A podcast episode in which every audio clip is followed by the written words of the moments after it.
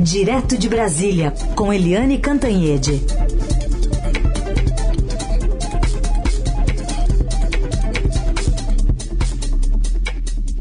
Oi, Eliane, bom dia. Oi, bom dia, Heisen, Carolina, ouvintes. Bom dia, Eliane. Bom, a gente vai ouvir um pouquinho da saudação de armas que, enfim, estão sendo disparadas, né, alguns tiros em todo o Reino Unido e no exterior. First formal expression of that national mourning this gun salute, as you say, of 96 rounds. Transmissão da BBC, artilharia do cavalo real da Tropa do Rei, que vai disparar 96 rodadas, uma a cada ano da virada da rainha no Hyde Park e em todas as estações de saudação. As rodadas estão sendo disparadas em intervalos de 10 segundos. Na Câmara dos Comuns, o ex-primeiro-ministro britânico Boris Johnson acabou de falar na sessão em homenagens à rainha Elizabeth II. Boris disse que em seu encontro final em Balmoral, dois dias antes da sua morte, que a rainha era tão radiante, conhecedora e fascinada pela política quanto me lembro e tão sábia em seus conselhos quanto qualquer pessoa que conheço, se não mais sábia. O avião que leva o atual rei da Inglaterra, Charles III, e a sua esposa, a rainha consorte Camila, deixou o aeroporto de Aberdeen, na Escócia, o casal está a caminho de Londres, onde o rei deve fazer o seu primeiro pronunciamento oficial às duas da tarde, horário de Brasília. O monarca se reunirá com a primeira-ministra Liz Truss antes de fazer o seu discurso à nação.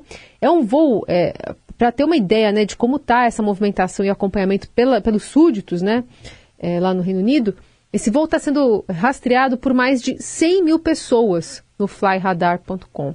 O funeral da rainha teve início logo após a confirmação da sua morte, nesta quinta, levará 10 dias até o seu final. A cerimônia vai ser realizada ao longo, então, desses dias, um cortejo que vai passar por dois países.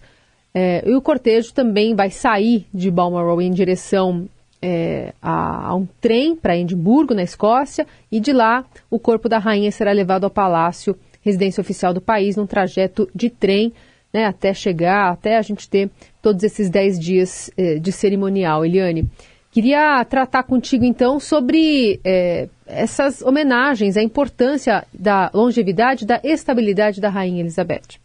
É impressionante, né? Porque a Rainha Elizabeth, ela virou rainha quase por acaso, né? O tio que seria rei é, acabou casando com uma plebeia que era divorciada, aquilo era impossível, né? Um rei casado com uma divorciada, então ele abdicou do trono. Aí o pai dela assumiu, mas o pai dela teve um câncer de pulmão, é, morreu jovem e ela assumiu com 26 anos de idade, uma menina ainda, e imagina, ficou 70 anos. Nesse tempo, a rainha Elizabeth, é, olha só, ela passou por 15 primeiros ministros britânicos, 15. Passou por seis papas, 22 Olimpíadas, todas as Copas já realizadas no mundo pandemia de sarampo, pandemia de malária, de gripe suína e agora da Covid-19.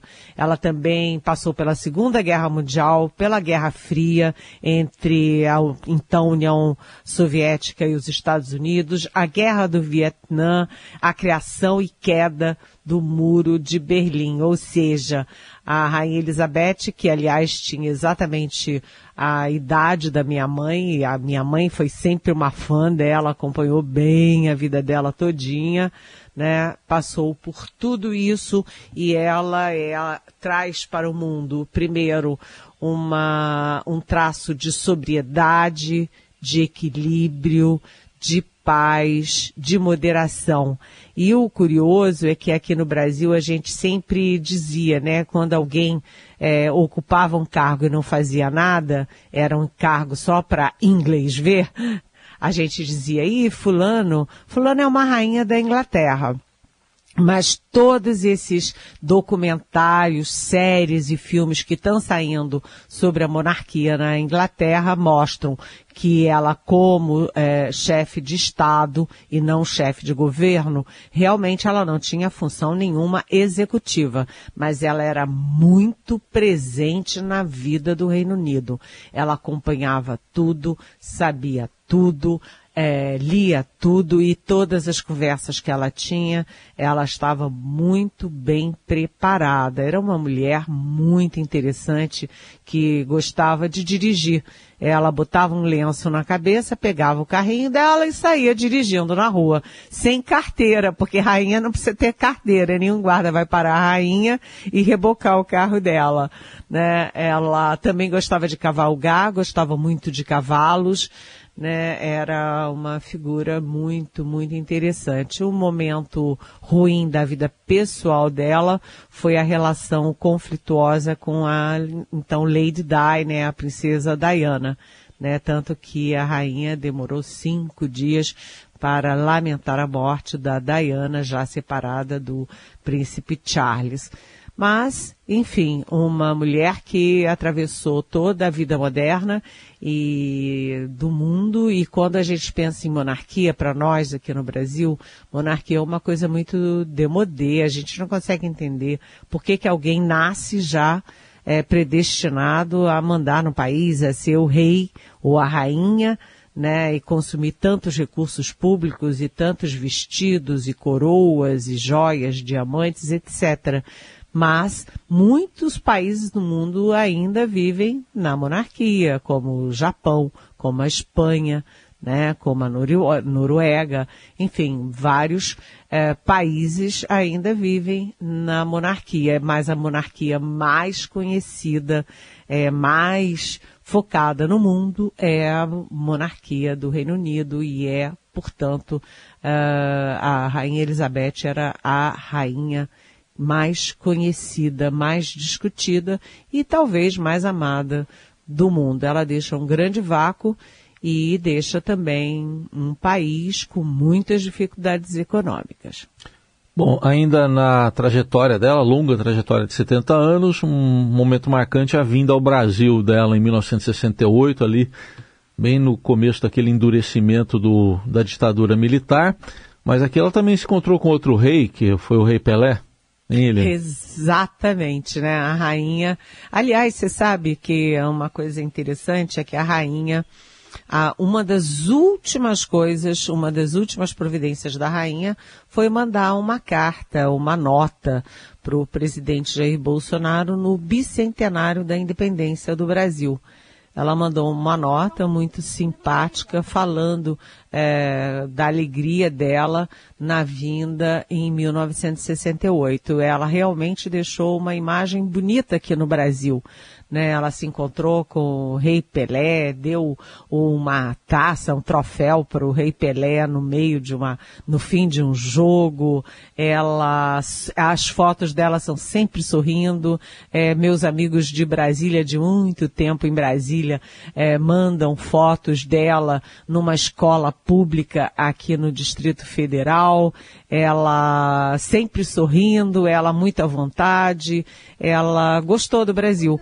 E ela nessa mensagem, é, a última mensagem dela, ela lembra essa vinda dela em 1968. E ela conheceu cinco é, presidentes brasileiros não só o Costa e Silva, Marechal Costa e Silva, é, naquele 1968, mas também o presidente general Ernesto Geisel, ambos da ditadura militar, e depois, na redemocratização, o presidente Fernando Henrique Cardoso, o presidente Luiz Inácio Lula da Silva e a presidente Dilma Rousseff.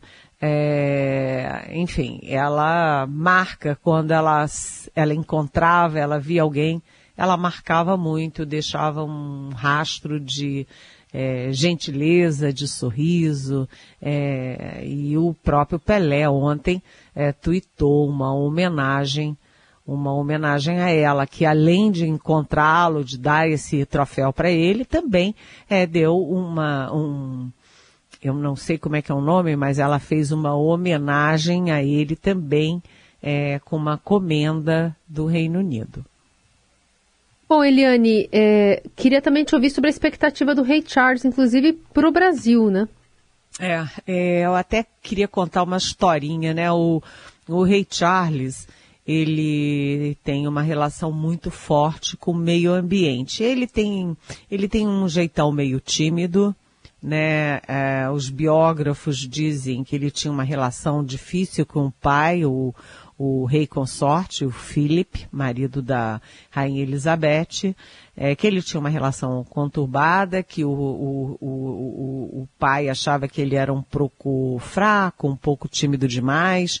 É, ele foi o primeiro é, é, membro da realeza que não estudou em casa, pelo contrário, ele foi sempre para as melhores escolas, conviveu é, com as pessoas na Inglaterra e ele também serviu o exército é, veio inclusive para a Guerra das Malvinas, etc., contra a Argentina.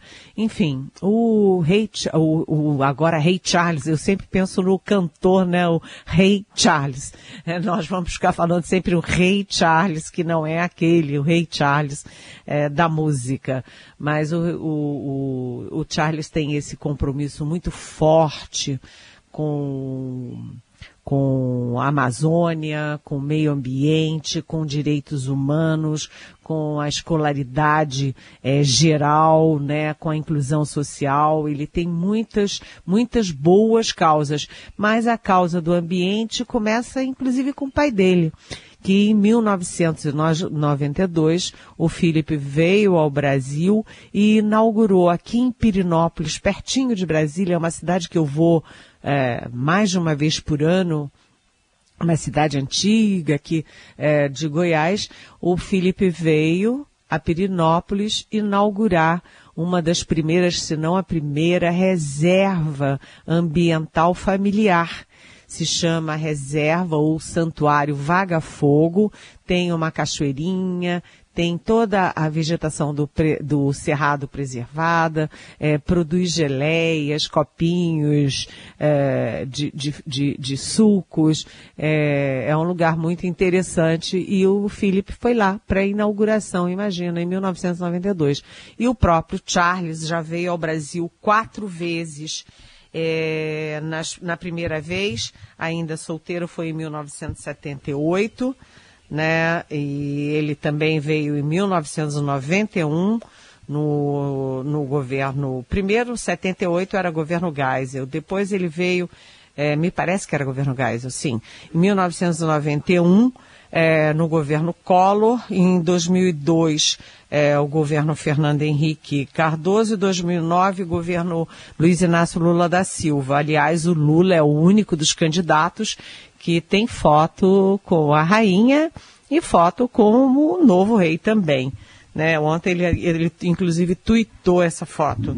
E hum, aqui no Brasil, é, na, na, numa das vezes com a Diana e na última vez já com a Camila, é, o, o Charles foi à Amazônia, sambou com a Piná na Beija-Flor no Rio de Janeiro, visitou favelas, visitou Tocantins, onde a embaixada a inglesa também tem projetos ambientais, é, foi ao Pará, foi, claro, Amazônia, Brasília, etc. É, e ele até que andou bastante é, pelo Brasil. E eu conheci o Charles e a Camila numa, num coquetel na Embaixada Britânica aqui em Brasília. Foi muito engraçado. Eu vou pedir licença a vocês para contar rapidamente. Posso, Heisen? Ah, sim. Agora a gente quer saber. Foi muito engraçado porque foi na embaixada britânica e aí a brasileirada aqui, né, a, a aspas de elite brasileira estava toda de chapéu, uns chapéus horrendos, todo mundo de chapéu, porque lá na Inglaterra se usa chapéu. Só que o protocolo é de que a pessoa visitante se adequa ao costume local. Então toda a brasileirada aqui de chapéu e chega a Camila sem chapéu. A outra coisa é que tinha chovido e a, o coquetel era na, nos jardins, todo mundo de salto alto afundando ali na grama, no barro ali da, da embaixada. E a terceira é, curiosidade é que, o, apesar de toda a fama, né, da, da pontualidade britânica, Charles e Camila chegaram uh, mais de uma hora atrasados. E, uh, por fim, uma percepção. A Camila, eh, eu sempre digo, né, o maior casamento do século passado foi o da Diana, com vestido lindo, ela linda, tudo lindo, um conto de fadas. Mas o grande amor foi sempre, né, a grande paixão foi da Camila com o príncipe Charles. A Camila, que era mais velha, mais feinha, que não tinha o mesmo carisma e tal, mas foi a grande paixão e é até hoje a grande paixão do Charles. Eles viveram um grande caso de amor. E pessoalmente, eles eram muito, muito melhores do que nas fotos e nas fotos e nos vídeos. A Camila era, era mais bonita, chegou bonita, agradável, simpática, sorridente. O Charles conversando, conversou com a gente, falou é, da Amazônia, das viagens dele por aqui, conversando, e eles deixaram uma bela impressão.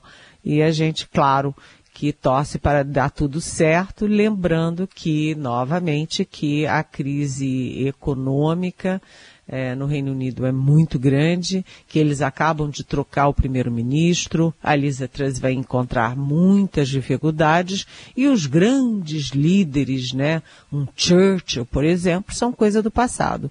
Hoje os líderes britânicos estão naquela linha triste dos líderes mundiais, né, nesse momento hum. em que os Estados Unidos elegeram Donald Trump, né? Então, Uh, o momento do Charles, que esperou 70 anos para assumir o trono, é um momento difícil. Não é. vai ter vida muito fácil, não. Eliane Cantanhede, direto de Brasília. Agora, um olhar aqui para a nossa política doméstica, ainda ecos do 7 de setembro, né, Eliane? E hoje, expectativa pelo Datafolha. O presidente queria o Datapovo, que ele falou lá no 7 de setembro. Pois é. É, exatamente. Hoje, ah, bem, a repercussão de hoje é que o presidente Jair Bolsonaro ah, ignorou solenemente o 7 de setembro, o bicentenário da independência, não há uma referência dele às duas datas nacionais uh, na, na festança ali de, da, da quarta-feira que ele transformou em comício dele, da reeleição dele, e ele ontem não foi na solenidade institucional no Senado Federal. Estavam o presidente uh, do Senado, obviamente é anfitrião, Rodrigo Pacheco, que defendeu a democracia, estava eh, o presidente do Supremo Tribunal Federal, Luiz Fux, estava o presidente da Câmara, Arthur Lira, estava também o presidente do TSE, Alexandre de Moraes, todos eles que não foram no comício do Bolsonaro, é, estavam ontem na real homenagem ao bicentenário e ao 7 de setembro brasileiro, defendendo a democracia. E a expectativa geral hoje é do Datafolha, porque o Datafo, é, Datapovo que o Bolsonaro cita só olha para a militância bolsonarista nas redes sociais e na, da militância bolsonarista que vai sim às ruas, faz multidões gigantescas, mas que não é o povo brasileiro. Então, Datafolha, vamos ver como repercute tudo isso no tabuleiro eleitoral. Eliane Cantanhede vai repercutir isso com certeza conosco também na semana que vem, quando ela volta a partir das nove aqui no Jornal Eldorado. Obrigada, Eli. Bom fim de semana. Bom fim de semana. Tchau. Beijão.